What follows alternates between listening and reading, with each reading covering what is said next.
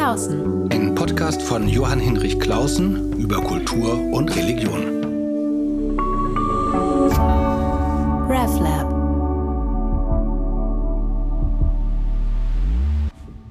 Hallo und herzlich willkommen. Mein Podcast heißt Draußen mit Klausen und heute geht es weit, weit nach draußen, nämlich bis nach Argentinien.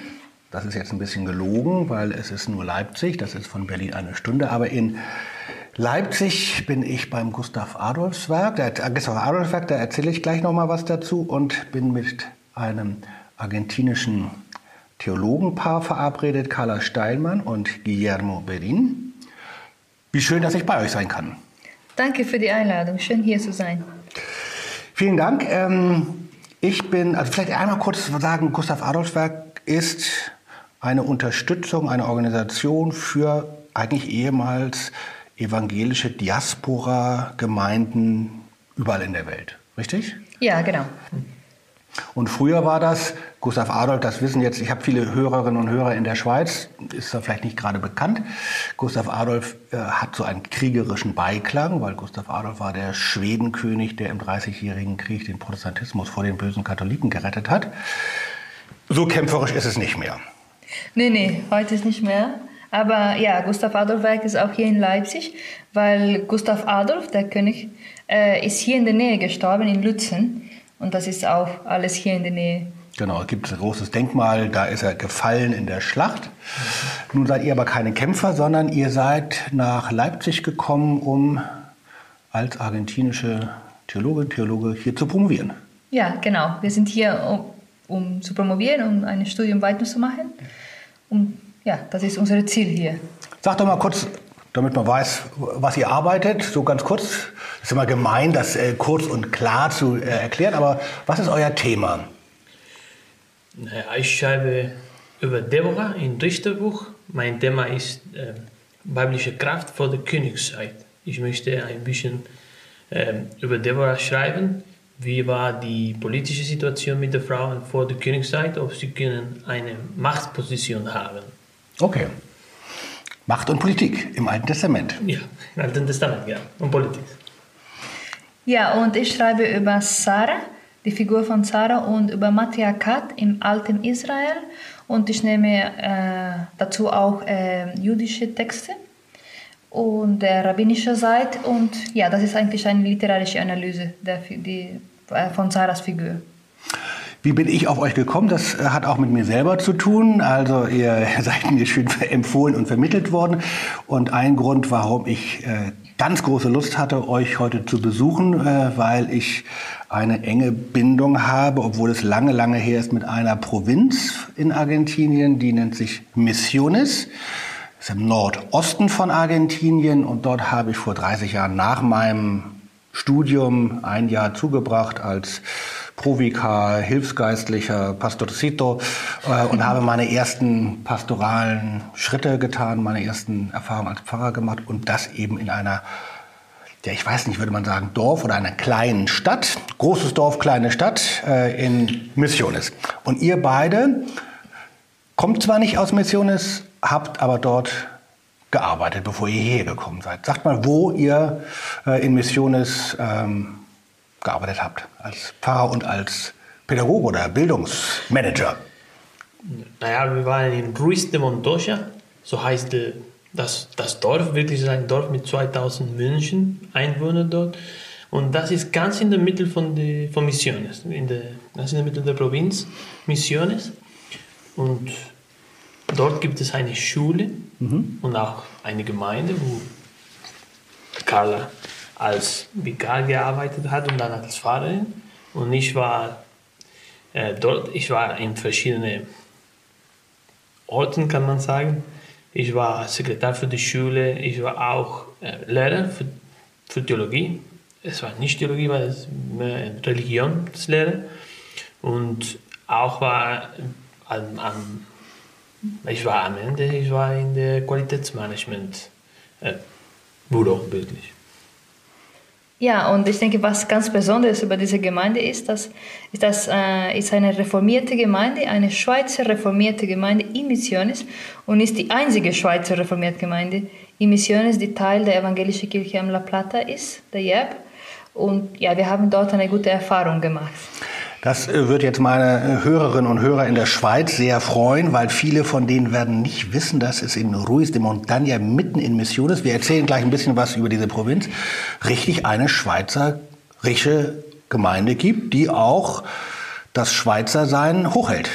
Ja, ja, also es ist nicht so bekannt, aber ist dort in Ruiz de Montoya und äh, muss jetzt gesagt werden, dass diese Schule eine Berufsschule dort ist, die eine diakonische Arbeit auch ist, ist eine Schweizer Schule im Ausland, eine der einzigen, ich denke, ist die einzige in Argentinien oder sind nicht so viel. Und in dieser Gemeinde, innerhalb der Gemeinde ist auch ein Schweizer Konsulat. Also es ist sehr, sehr Schweizer, kann man und sagen. Und wer ist der Konsul? Ein Lehrer dann oder? Nein, die Konsul, die Konsul ist eine Frau, Maya Schueri, und sie ist Ärztin zum Beruf und sie ist ah. Konsul auch dort. Ich kenne das in Missiones, wir erzählen, also ich habe dort ja gearbeitet als sozusagen Anfängerpastor und äh, ich war echt äh, auch eben erstmal überrascht und erstaunt, wie deutsch manche Dinge sind. Ähm, oder es ist auch so ein altertümliches Deutschsein, was einem begegnet. Ganz klar wird natürlich, wenn Weihnachten gefeiert wird, wenn das Bierfest ist. Ähm, aber schon das Deutsch, das die Menschen dort sprechen, musste ich erst mal neu lernen. Woran merkt man, dass eure Gemeinde und der Ort so schweizerisch ist? Sprechen die da Schweizerdeutsch? Ja, genau. Und sehr stolz auch. Sie feiern auch den Nationalfeiertag, der Schweizer Nationalfeiertag am Anfang August.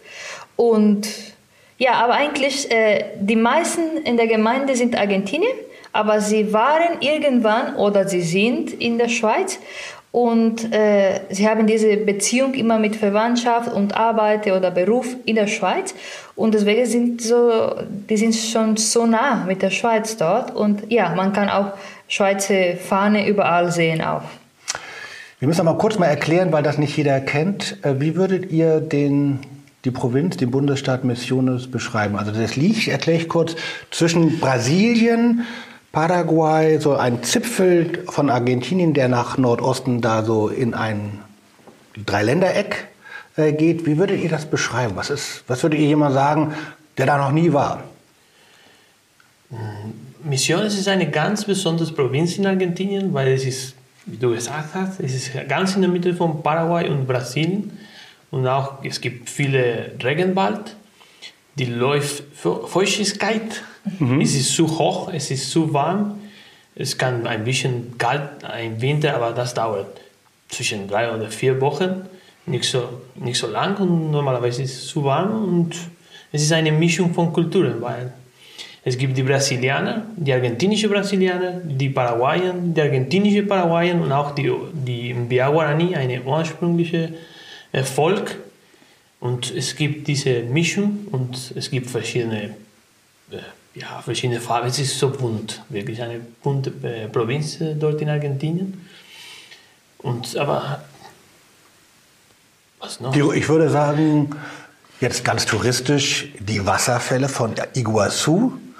Also das sind die schönsten, größten Wasserfälle an der Grenze zwischen Brasilien und Argentinien. Mhm. Die Brasilianer sagen, es ist alles brasilianisch, die Argentinier sagen, es ist alles Missiones. Ähm, streiten sie sich drum, ist egal. Ist wunderschön. Es gibt eine, es gibt richtig, es ist subtropisch. Es gibt Regenwald. Gibt es noch viel Regenwald oder ist schon viel abgeholzt? Es ist ganz viel leider abgeholzt, aber es gibt auch zum Beispiel von unserer Kirche ein Projekt, um äh, Wiederforsterung. Hm, Wiederauf Wiederaufforstung, ja, von, mit einheimischen Bäumen, auch in Missiones. Das ist auch ein Versuch, ein bisschen über Klimawandel zu reden, auch in Missiones, und ein bisschen äh, Regenwald wieder zu, zu aufforsten. Das hat mich damals äh, einerseits fasziniert und auch erschreckt. Das ist schon echt ja lange her, 30 Jahre, aber ich habe noch genau vor Augen diesen Kontrast. Wirklich dichter, dichter Regenwald. Das war für mich sehr faszinierend und zugleich an allen großen Landstraßen große Plakate von Stiel. Das ist eine deutsche Kettensägenfirma. Also da war ich echt erschrocken und dann habe ich natürlich gemerkt, wenn man nach Brasilien rübergeht, da ist schon viel, viel mehr abgeholzt. Und ich habe aber auch damals gemerkt, ich als Gast kann ja nicht groß quatschen, aber ähm, es ist mit den Bauern auch nicht so leicht, darüber zu reden, weil die natürlich auch irgendwie ihre Familien ernähren müssen. Ja, deswegen ist es so kompliziert, über, über dieses Thema zu reden, weil äh, wenn man darüber reden möchte, man muss auch so eine, ein neues Beispiel, um zu überleben, mitzubringen. Nicht nur sagen, das ist schlecht, mach das nicht weiter, sondern etwas vielleicht sagen, äh, sie können vielleicht so machen oder so. Es ist auch sehr kompliziert, über äh, Klimawandel zu reden, äh, weil ja, Menschen müssen überleben. Ja. Und spürt man das denn jetzt? Also damals weiß ich noch, also das, ich bin dann im Frühjahr gekommen und äh, ich hatte insofern Glück, es kam gleich die Regenzeit.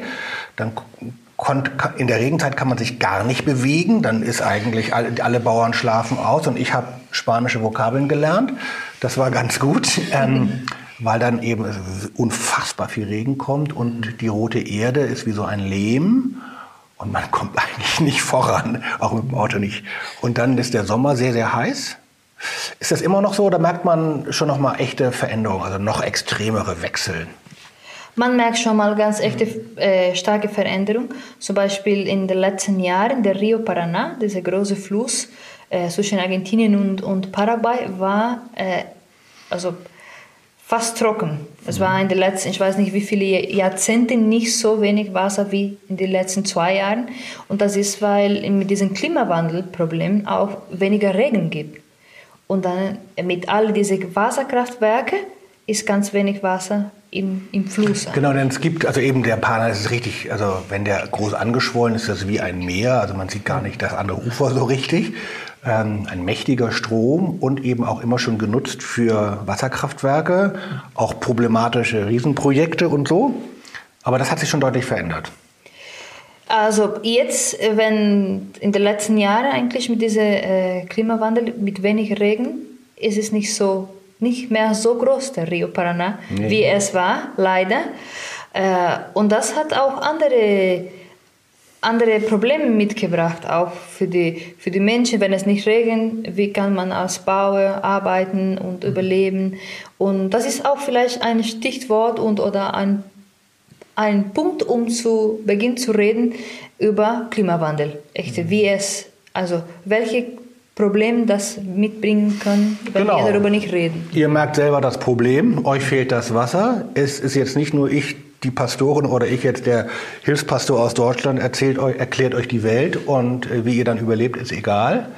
Ähm, das ist ein anderes Gespräch.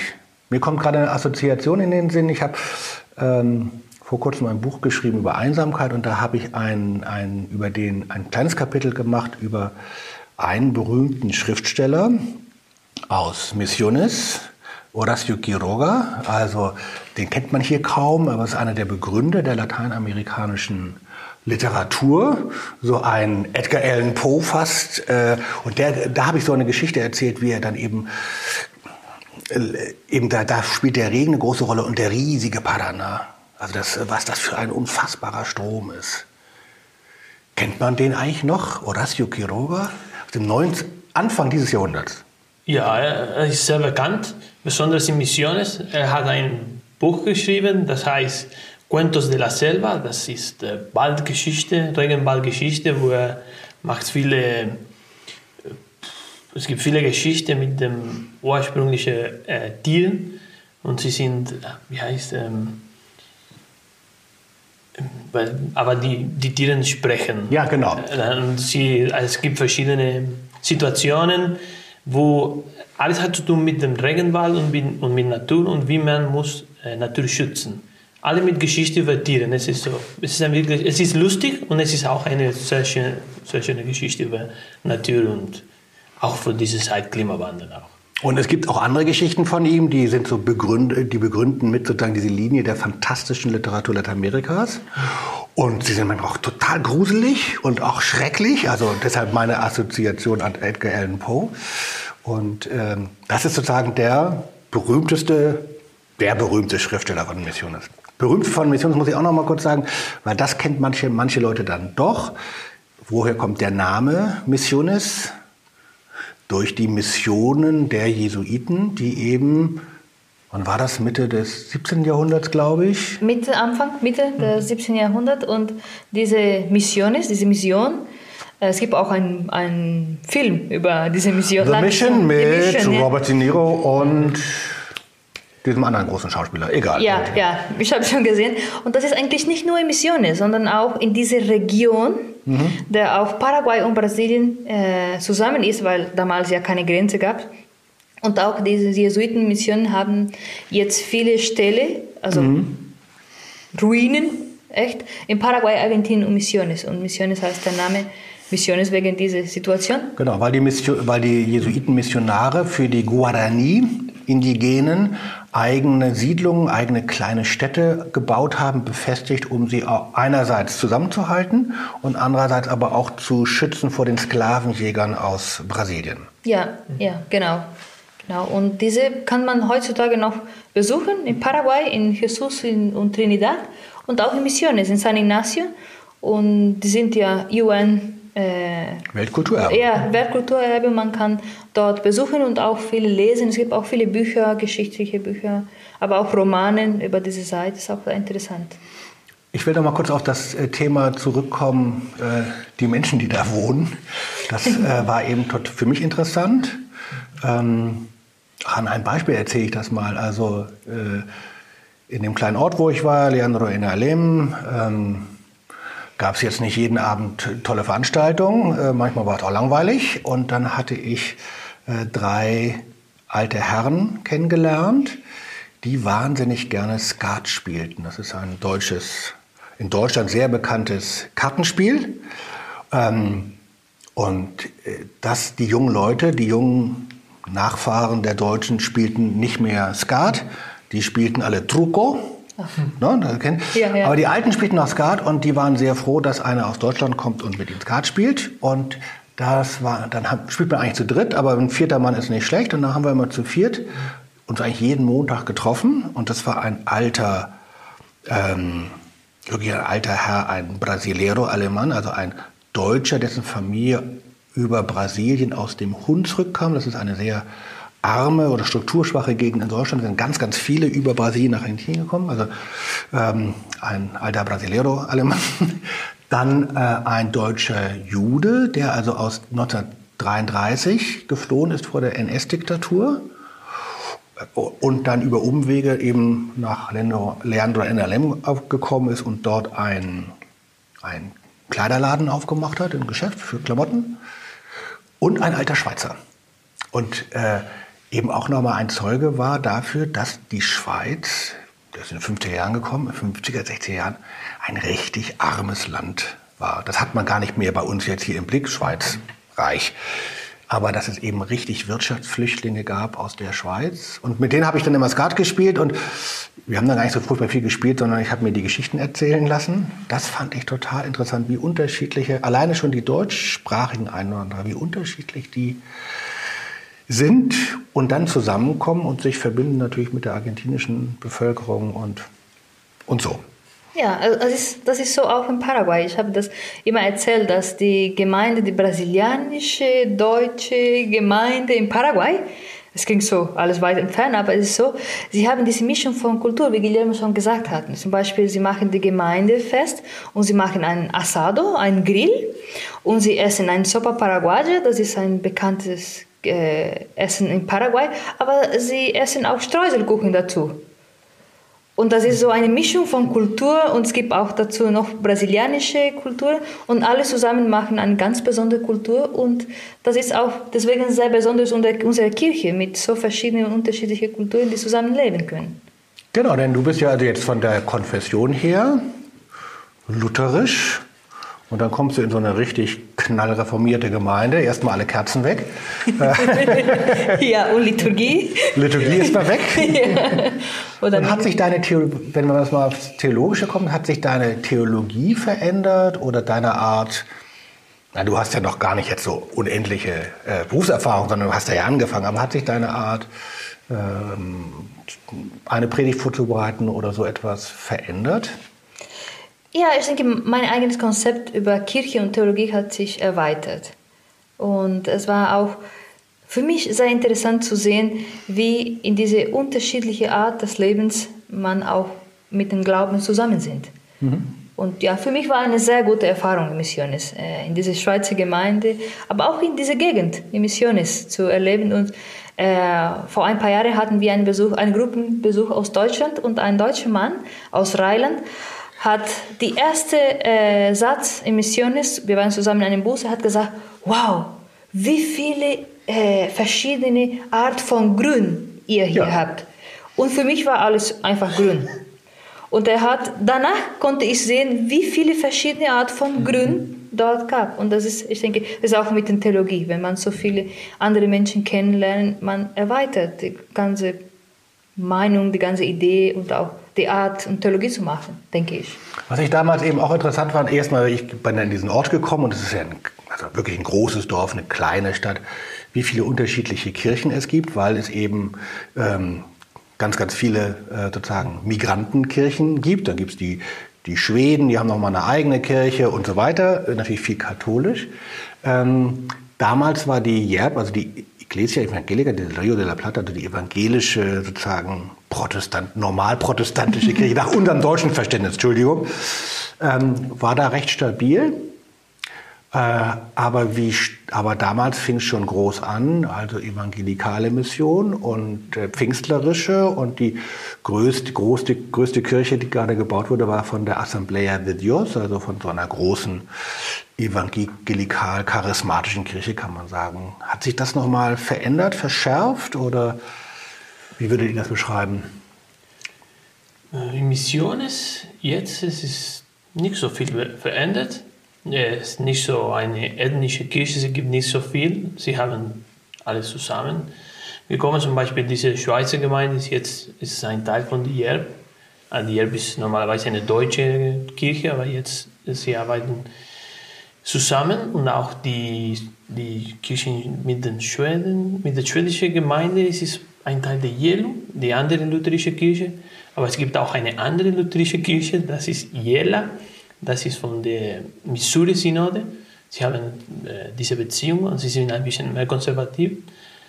Und auch äh, Assemblea de Dios gibt es auch. Und es gibt, alle, es gibt verschiedene Pfingstbewegungen in, in Misiones und auch in Argentinien, glaube ich auch. Es gibt, hat zu tun auch mit Brasilien, wo gibt diese große Kirche, äh, heißt ähm, Iglesia Universal del Reino mhm. de Dios. Und es hat so viele verschiedene charismatische Bewegung und sie arbeitet sehr stark in, ähm, nicht in die großen Städte, aber sondern in die kleinen, in die kleinen Dörfer. In kleinen Dörfern möchten sie mehr arbeiten. Zum Beispiel okay. mit den Guaraníes. Es gibt äh, verschiedene charismatische Kirchen, wo sie möchten die, die Gemeinde, die von Guaraníes zu der Kirche mitbringen. Aber ja, meine Erfahrung damals, also es klingt nicht mehr so ganz, klingt jetzt nicht so, als ob alles komplett anders ist, als ich es damals erlebt mhm. habe. Damals war es äh, eben so, dass ähm, ich erstmal überrascht war, drei lutherische Kirchen ist ein bisschen viel, aber es sind natürlich unterschiedliche Einflüsse und ähm, äh, Manchmal kamen ein paar von den Schweden, die auf der anderen Straßenseite ihre Kirche hatten, zum Gemeindefest rüber, aber es war so ein bisschen heikel. aber ich denk mal verrückt. Äh, und dann gab es eben, eben die richtig konservativen Lutheraner aus den USA. Dann gab es aber, da hatte ich das wahrgenommen, eben auch noch einen Unterschied zwischen, mal abgekürzt, zwischen weiß und schwarz, also weiß und dunkel, hell und dunkel, weil die äh, Pfingstler, die, nannt, die wurden damals genannt Cregentes. Mhm. Ist das noch so? Ja. Also man nennt die Pfingstler die Gläubigen die, oder die Glaubenden, los mhm. Cregentes, sind ja seid ihr ja auch, wir ja auch, äh, die aber eben nicht in festen großen Steinkirchen waren, sondern eben oft auch Tagelöhner waren, äh, oft nur mit einem Guarani-Hintergrund mhm. äh, und einfach nochmal eine ganz andere Art von Frömmigkeit hatten. Das ja. war, wurde respektiert von meinen Leuten, aber es war, es, es war echt eine andere Welt, obwohl deren Kirche ein Schuppen hinter unserer Kirche war. Und das war ganz schön laut, wenn die Sonntagnacht Gottesdienst feierten. Ich denke, in Alem, sie sind immer noch hinter der Gemeinde, der IRB-Gemeinde dort. Aber ich denke, in den letzten 20 Jahren, vielleicht 30, diese evangelikale Bewegungen konnten sich unterscheiden zwischen neupentecostalischer Kirche und die traditionellen Bewegungen. Äh, und diese, zu diesen letzten gehören auch Assembleas de Dios, ja, Assemblies of God. Ähm, und sie machen ja, es ist, für mich war immer theologisch sehr kompliziert, weil einerseits sind sie sehr charismatisch und sehr evangelikal, wie man sagt, aber andererseits sind sie, diese Kirche sehr konservativ. Und es gibt auch keine Frauenordination, man dürfen über keine sozialen äh, Themen reden. Es gibt äh, zum Beispiel häusliche Gewalt oder Frauenrechte oder Geschlechter, äh, Gleichgeschlechterrechte auch nicht reden. Äh, und dann ist es so für mich war immer kompliziert. Es, es gibt fast keine Möglichkeit, um ökumenische Arbeit zu machen, zum Beispiel. Mhm. Weil wenn man nicht wie diese Bewegungen denken oder so macht, kann man nicht zusammenarbeiten. Das bringt mich noch auf eine Frage, so ein Konflikt ist vielleicht zu scharf gesagt, aber so eine Beobachtung, die ich gemacht habe damals, die äh, eure Kirche, die Jerb, war so ein bisschen die liberale und orientierte sich auch an, an katholischer Befreiungstheologie. Und ich merkte bei hatte so zwei, zwei Vikare, die waren da auch gerade so wie ich angekommen und die kamen eben von der Universität mit Befreiungstheologie und kamen dann zu den Bauern und die wollten davon erstmal jetzt so nicht direkt was hören. Also man kommt mit einer bestimmten Theologie äh, in eine Gemeinde und die ist dann erstmal auch oder konservativ selber oder bäuerlich, traditionell. Ähm, und doch äh, hat die JERB einen starken Schwerpunkt eben auch auf Menschenrechte und so weiter. Gibt es diese Spannung immer noch oder hat sich das so ein bisschen ähm, abgeschliffen? Gibt es immer noch. Äh, aber die Befreiungstheologie hat sich geändert in den letzten Jahren und haben jetzt andere Schwerpunkte. Aber ich denke, diese Schwierigkeiten kommen immer, wenn neue Themen auf dem Tisch sind. Äh, zum Beispiel vor 10 oder 15 Jahren war diese äh, Gespräch in Argentinien über äh, Gleichgeschlecht. Äh, Gleichgeschlechtliche Liebe, Homosexualität? Oder? Ja, nein, das ist Gleichgeschlecht äh, verheiratet. Also, ja, genau. Ehe für alle heißt ja, das ja. Und das hat wieder diese Schwierigkeiten in der Kirche mitgebracht, weil dann vielleicht die andere Sache, die zum Beispiel mit Befreiungstheologie jetzt schon vorbei war, und dann kommen neue Themen. Und ich denke, die heftige Schwierigkeiten sind immer, wenn neue Themen ja. auf dem Tisch sind. Und dann man braucht ein paar Jahre, vielleicht Jahrzehnten, bis das ein bisschen weg ist oder einfach normal vorkommt. Es gab ja gerade in Argentinien, das ist glaube ich ein halbes, dreiviertel Jahr her, eine große Kampagne, nee, ein halbes Jahr glaube ich, große Kampagne für ein liberaleres Abtreibungsrecht. Und da habe ich also richtig Demonstrationen in Argentinien, in Buenos Aires vor allem gesehen. Kommt das auch dann in so einer abgelegenen Provinz an? Bewegt das die Menschen? Ja, schon. Und unsere Kirche ist sehr engagiert äh, damit, um mindestens diese Gespräche durchführen zu können. Weil das passiert überall. Ich habe das in, der, in einer kleinen Gemeinde, in einem kleinen Dorf auch erlebt äh, und gehört von vielen Frauen. Und das bedeutet, das passiert überall und wir möchten einfach darüber reden.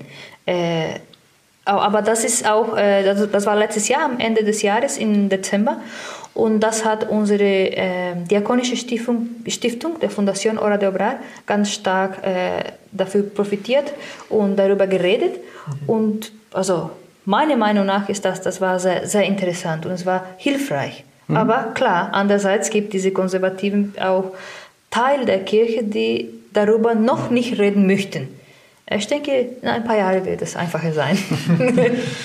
Hoffe mindestens. Wir, ja, jetzt haben wir noch gar nicht über Corona geredet. Äh, manche Leute können es gar nicht mehr hören. Ich finde es aber noch mal wichtig, ähm, nochmal einen Eindruck zu bekommen, wie in einem anderen Land äh, die Covid-19-Pandemie gewesen ist äh, oder immer noch ist. Und da, ähm, weil jeder kümmert sich nur um das eigene Deutschland, macht das so, Schweiz so und reicht schon. Ähm, ich habe das immer versucht zu beobachten und Informationen zu bekommen, wie es eigentlich in Argentinien ist. Da gab es zwischenzeitlich katastrophale Zustände. Jetzt höre ich, ist eigentlich durch, weil entweder sind sie geimpft oder sie hatten die Krankheit schon. Äh, wie, wie nehmt ihr das wahr? Was hört ihr von zu Hause? Ja, Argentinien mit dem Corona war eine ganz schwierige Situation. Äh, am Anfang, sie haben einen Lockdown gemacht. Das hat fast ein Jahr gedauert. Das ist ein bisschen zu viel. Und auch der, es gab Probleme mit den Impfstoffen, weil sie haben en- entschieden äh, für die russische Impfstoff, diese Sput Sputnik. Sputnik 5, ja genau, Sputnik 5. Und das Problem war am Anfang, es gab die erste Dose, aber dann, es gab nicht die zweite Dose und es gab viele Leute, sie haben zu viel äh, gewartet für eine zweite Dose. Zum Beispiel mein Vater äh, hat äh, sechs Monate, glaube ich, etwas so gewartet. Äh, oder ein bisschen weniger, ist zwischen vier und sechs Monaten gewartet für, ein, für die zweite Impfstoff. Und dann ist der erste fast schon wieder weg. Dann Ja. fällt der Impfschutz aus. Genau, das war, das war ein großes Problem. Äh, Aber jetzt ist es langsam, aber gut. Es, es, es ist wieder gut, weil es gibt viele Impfstoffe aus anderen Ländern gekommen, zum Beispiel aus den USA. Sie haben diese Moderna geschickt und auch von die chinesische Sinopharm auch geschickt, aber jetzt sind alles äh, äh, läuft gut, glaube ich. Es Und so- wie sind so da die, die sozialen Auswirkungen? Also das erleben wir selbst ja in Deutschland, dass die Folgen noch lange uns beschäftigen werden, obwohl wir hier in Deutschland ja äh, sehr, sehr gute Verhältnisse hatten. Ähm, in Argentinien ein Lockdown ist bei vielen, vielen Menschen, die Hälfte der Menschen arbeitet, der Berufstätigen hat keine reguläre Stelle, sondern arbeitet sozusagen flexibel.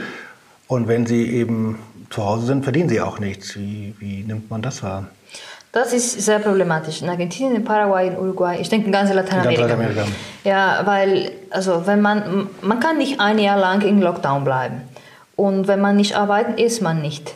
Es ist das ist wahr, es ist so. Äh, Und jetzt ist ein katastrophale wirtschaftliche Problem in Argentinien, in anderen Ländern auch, aber ich denke, in Argentinien ist viel stärker geworden und mit einer Inflation über 50 Prozent äh, pro Jahr, was auch sehr viel ist. Und in der kirchlichen Seite ist es mit Lockdown konnten die diakonischen Arbeiten nicht durchgeführt werden und Auch keine Spenden gesammelt werden. Auch ne? nicht. Also das lebt ja ganz stark von Spenden auch, Ja. die im Gottesdienst gesammelt werden. Ja, auch nicht. Also, äh, und das war sehr kompliziert, weil alle diese Tageszentrungen, die die Kirche hatten, äh, die Kinder mussten hingehen, um zu essen, um Hilfe zu bekommen. Und das war nicht möglich mit Lockdown. Und sie haben versucht, mit anderen Spenden zu helfen. Sie konnten es äh, helfen, aber es war nicht wie üblich äh, in der in der diakonischen Arbeit und das war auch hart, weil für viele Kinder und Familien das Essen kommt von diesen diakonischen Arbeit. Sind, ich meine, jetzt ganz brutal gefragt, sind Menschen verhungert? Ich denke schon. Also ich bin jetzt, ich habe keine Info Ja, ja. hier, aber ich denke schon. Ich denke schon, mindestens in der, in der armen Viertel neben der großen Städte, die immer armer sind und auch vielleicht auf dem Land, wo die Menschen eigentlich nichts machen könnten und nirgendwo hingehen konnten. Ja, die, die, letzte, die letzte Zahl von Armut in Argentinien war nicht so, so glücklich. Ich glaube, 50 Prozent der Bevölkerung sind arm und da, davon, glaube ich, äh, Kinder unter Sechsen war 60 Prozent arm. Das ist eine katastrophale. Das wirklich ist eine schwierige Zeit in Argentinien jetzt. Und das politische System, das habe ich damals auch fasziniert wahrgenommen. Alleine der Peronismus ist ja irgendwie nochmal eine ganz eigene Welt. Da müsste man nochmal ein eigenes Gespräch äh, dazu führen.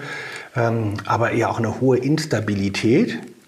Aber hat es auch sagen, richtig zu mehr Unsicherheit geführt oder zu mehr politischen Unruhen, zu mehr Gewalt? Oder das habe ich nämlich nicht wahrgenommen. Jedenfalls nicht in der Zeitung, wo ich was lesen konnte. Jetzt gibt es, ich denke, nicht politische Gewalt. Aber es gibt immer, sie streiten immer, die normalerweise in Buenos Aires, die sind ein bisschen italienisch und sie können streiten über, Ja. über alle, aber nicht gewaltig, glaube ich. Nicht so stark wie die 70er Jahre oder ein bisschen oder 60er. Aber es ist, die Situation ist schwierig, aber wir haben noch nicht, glaube ich, in der politische Gewalt Okay. noch nicht erreicht. Wie nehmt ihr denn, seit wann seid ihr jetzt hier in Deutschland? Seit 2019. Seit 2019. Also die ganze Zeit habt ihr hier verbracht. Ja. Aber inzwischen hat man ja gute Kommunikationswege nach Hause. Damals, als ich da war, so 30 Jahren, Telefon funktionierte nicht. Man schrieb einen Brief, sechs Wochen hin, sechs Wochen zurück, der nächste Brief, so war die Kommunikation. Ähm, wie haltet ihr Kontakt zu euren Freunden, euren Familien? Sucht ihr viel?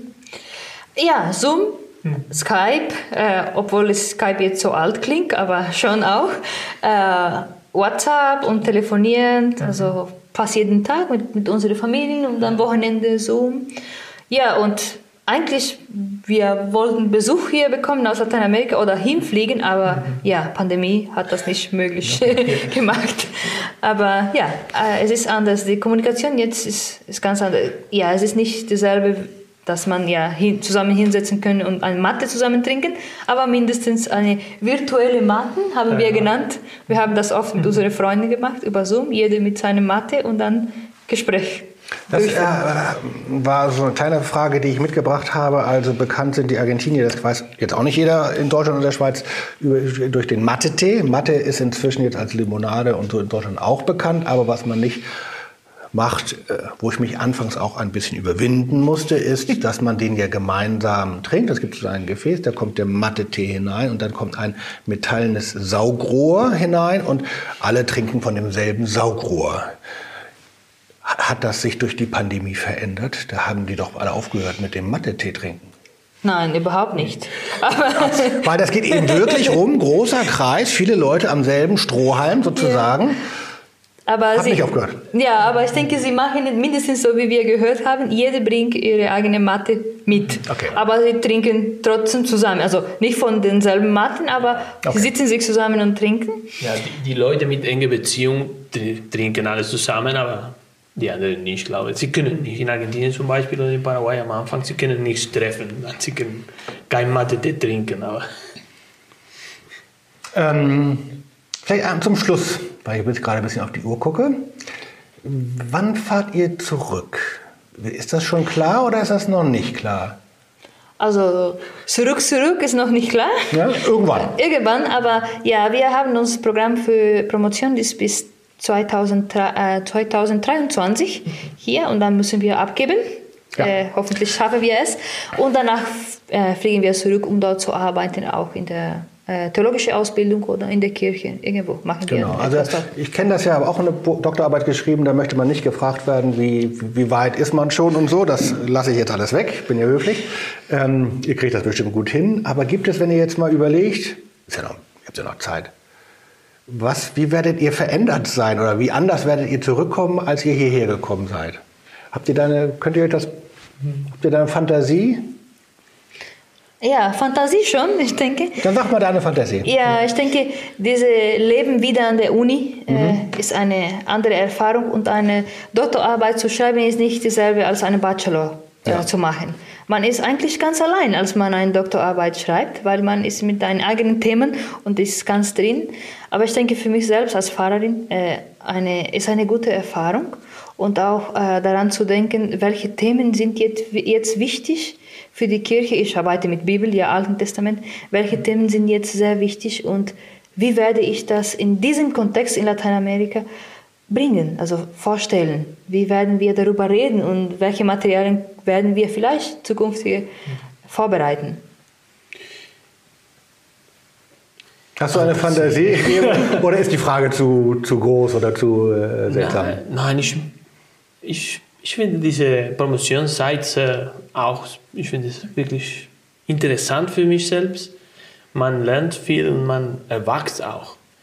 Äh, Und auch, ich habe alle meine Frage kommt von meiner Umgebung, von der kirchlichen Arbeit, von der äh, Sozialarbeit und das möchte ich wiederbringen. Alle meine, meine Forschung in Lateinamerika zu bringen und vielleicht kann, können wir darüber reden. Sehr schön. Also, vielen herzlichen Dank für eure äh, Gastfreundschaft. Das hat hier auch irgendwie natürlich wunderbar, das kann jetzt leider keiner sehen, weil es nur ein Podcast ist, Chipas gegeben. Ganz tolles Missiones. Ähm, Käsegebäck aus Missiones, sehr lecker. Vielen Dank. Äh, ich wünsche euch alles Gute für eure Zeit hier in Deutschland. Sch- Alles Gute für die Doktorarbeit, aber das kriegt ihr bestimmt alles gut hin. Und dann über euch viele Grüße nach Argentinien. Vielen Dank für diese Möglichkeit, hier dabei sein zu dürfen und es war schön, Teil Ja, zu vielen, werden. vielen Dank. Ja. Also, hasta la próxima vez. Hasta la próxima.